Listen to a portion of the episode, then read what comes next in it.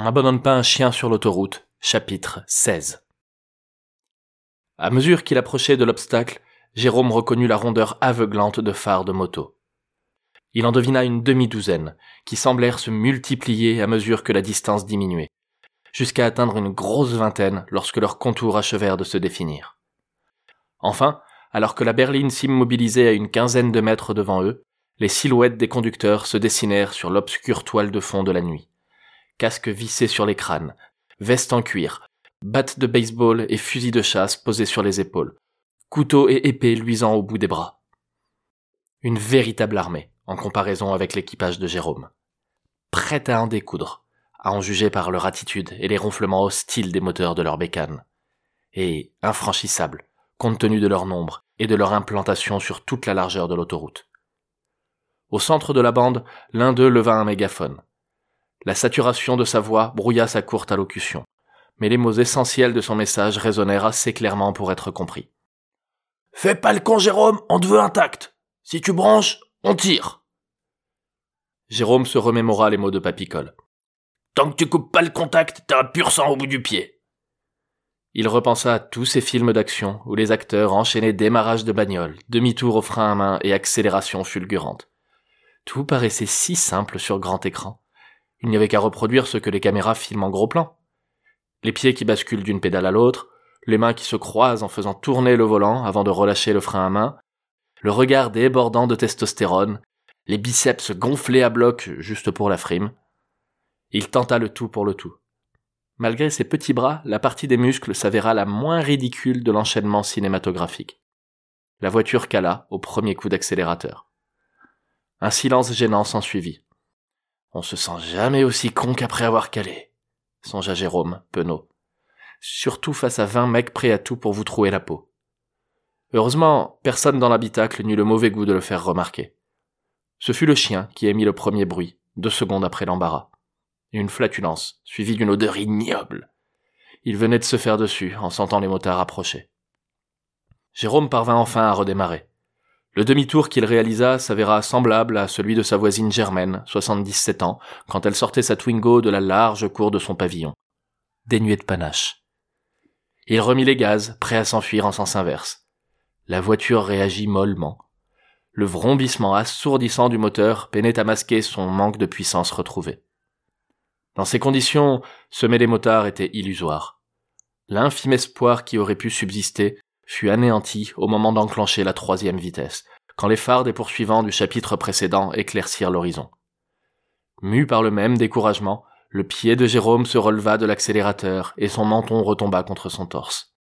Parfois, mieux valait s'avouer vaincu que de s'entêter dans l'absurde. Les deux voitures s'immobilisèrent à quelques centimètres l'une de l'autre, les pare-chocs rechignant néanmoins à s'embrasser. Jérôme releva la tête en entendant les portières s'ouvrir. De façon symétrique, deux jambes sortirent de part et d'autre de la bagnole face à eux. Deux mollets semblables à des bornes d'incendie couvertes de poils, suivis de deux cuisses larges comme des tonneaux. De chaque côté du véhicule émergea alors un bibiche. L'image aurait été amusante dans un livre pour enfants, pour identifier les sept différences entre les deux colossaux jumeaux, ou dans un mauvais film d'action sur des accords de blues bien gras. Mais les circonstances n'invitaient guère à l'amusement, comme le souligna la mine grave de Laura en se pointant derrière les deux gorilles. Allez Jérôme, on arrête de plaisanter maintenant, lâcha la femme. Vous allez tous sortir du véhicule bien gentiment et dans dix minutes, on n'en parle plus. Compris? Jérôme balaya l'habitacle du regard, pour n'y rencontrer que des visages déconfits. L'odeur pestilentielle du chien les empêchait de demeurer à l'intérieur plus longtemps et amplifia le haut le cœur causé par l'appréhension de se faire découper vivant.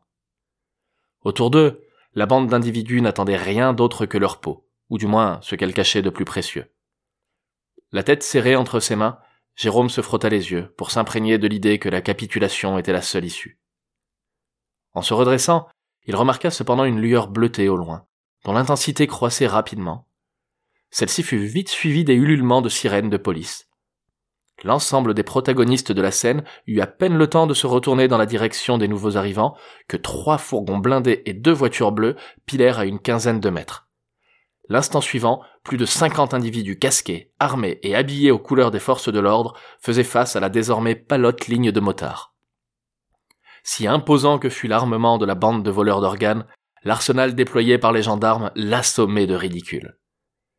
Jérôme repensa à tous les polars lus durant ces dernières années, maintenant que ce genre noircissait la majorité des pages littérature des magazines. Quand les choses dégénéraient avec sa femme, il allait s'enfermer entre leurs pages et en venait à rêver d'être le héros de ces univers de fiction. Et voilà qu'il se retrouvait plongé dans une scène digne du plus mauvais thriller, dans un rôle qu'il peinait encore à se figurer. Otage sauvé in extremis ou criminel multirécidiviste intercepté avec ses complices? Avant qu'il n'ait le temps de se remémorer la liste de ses infractions de la nuit, une première escouade de gendarmes neutralisa Laura et ses gorilles, deux autres se déployèrent face aux motards, et une quatrième encercla leur berline. Les gardiens de la paix les tirèrent de force du véhicule, et les conduisirent derrière les fourgons blindés en moins de temps qu'il n'en faut à un auteur de roman de gare pour le décrire sur dix pages couvertes d'explications inutiles. Tout le monde est sain et sauf? beugla un gendarme en crépissant sa visière de postillon jaunâtre. Sans laisser de temps à ses interlocuteurs pour vérifier et répondre, il fit signe à ses collègues de les embarquer à bord d'une voiture bleue à la sirène hurlante. Juliette monta la première sur la banquette arrière, suivie par Jacques Lenoir. Papicole se fracassa le front sur la carrosserie et les rejoignit en geignant. Jérôme marqua une pause avant de monter, observa les gendarmes casqués et armés repartir au front, puis le maigre flic boutonneux qui restait en leur compagnie. Les détonations assourdissantes des premiers échanges de coups de feu le motivèrent à se tasser contre les autres sans réfléchir et à claquer la portière derrière lui. Eh ben, vous avez eu du bol, souffla le flic en s'installant derrière le volant pour mettre le contact. Un peu plus et vous vous faisiez tous découper vivants. Heureusement qu'on n'était pas loin avec cette histoire d'attentat et qu'il y a eu une équipe de télé pour intercepter une discussion entre trois membres de cette bande de fous. Tandis que le bleu démarrait la voiture et s'apprêtait à remonter l'autoroute à contresens, Jérôme capta son regard soulagé et bienveillant dans le rétroviseur. Il comprit alors que les autorités n'avaient encore rien à lui reprocher, qu'il n'en avait qu'après Laura et sa bande de gorilles et de motards. Il rouvrit sa portière, se jeta à l'extérieur, et courut vers la berline en se penchant pour éviter de prendre un projectile perdu. Sur la route, tout n'était que bruit et fumée. L'obscurité de la nuit clignotait d'orange face à lui et de bleu dans son dos, accentuant l'aspect manichéen du combat, le mal contre le bien. Il dépassa la voiture de Laura, derrière laquelle il aperçut la cruelle femme immobilisée avec ses gardes du corps par dix gendarmes.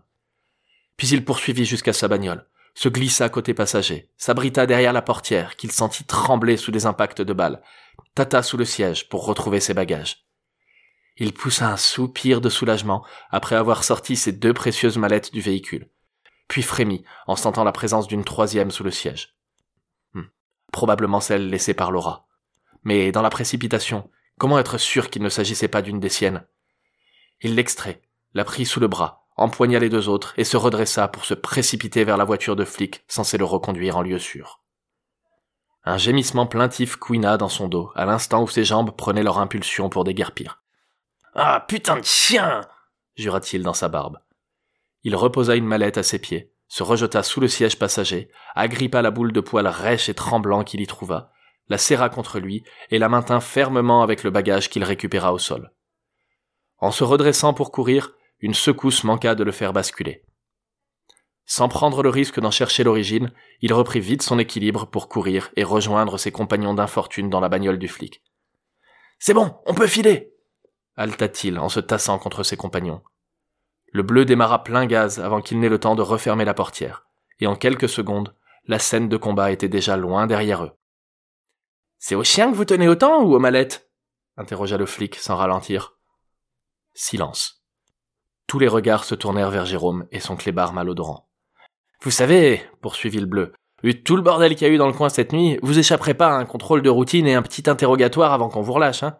Depuis le temps qu'on essaie de coincer cette bande, on a besoin de toutes les infos possibles pour être bien sûr qu'on chope tout le monde. Mais vous inquiétez pas, vous devriez pas avoir de problème.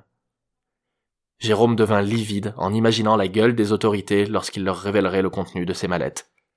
Par instinct, il mit la main dans la poche de son pantalon, en ressortit le flingue qu'il y avait conservé et le braqua contre la jugulaire du flic, comme Laura l'avait fait avec lui une heure plus tôt.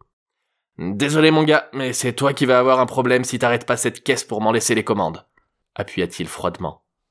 Cinq secondes plus tard, le bleu gisait dos au bitume, et Jérôme redémarrait la voiture à pleine vitesse. Deux minutes de plus et il sortait de l'autoroute, puis la reprenait sur l'autre voie pour retourner vers l'Espagne, en contournant la zone de conflit. Après un rapide coup d'œil au tableau de bord, il repéra les commandes pour éteindre sirènes et gyrophares et atténuer la désagréable sensation d'avoir commis un délit de plus. Derrière lui, sur la banquette, le chien continuait de puer. Juliette se tenait en boule la tête entre les jambes. Jacques murmurait en boucle un vague eh, Merci de m'avoir tiré de là, merci de m'avoir tiré de là. Et Papicole clamait impuissant Iha digne des plus mauvais films de cow-boy.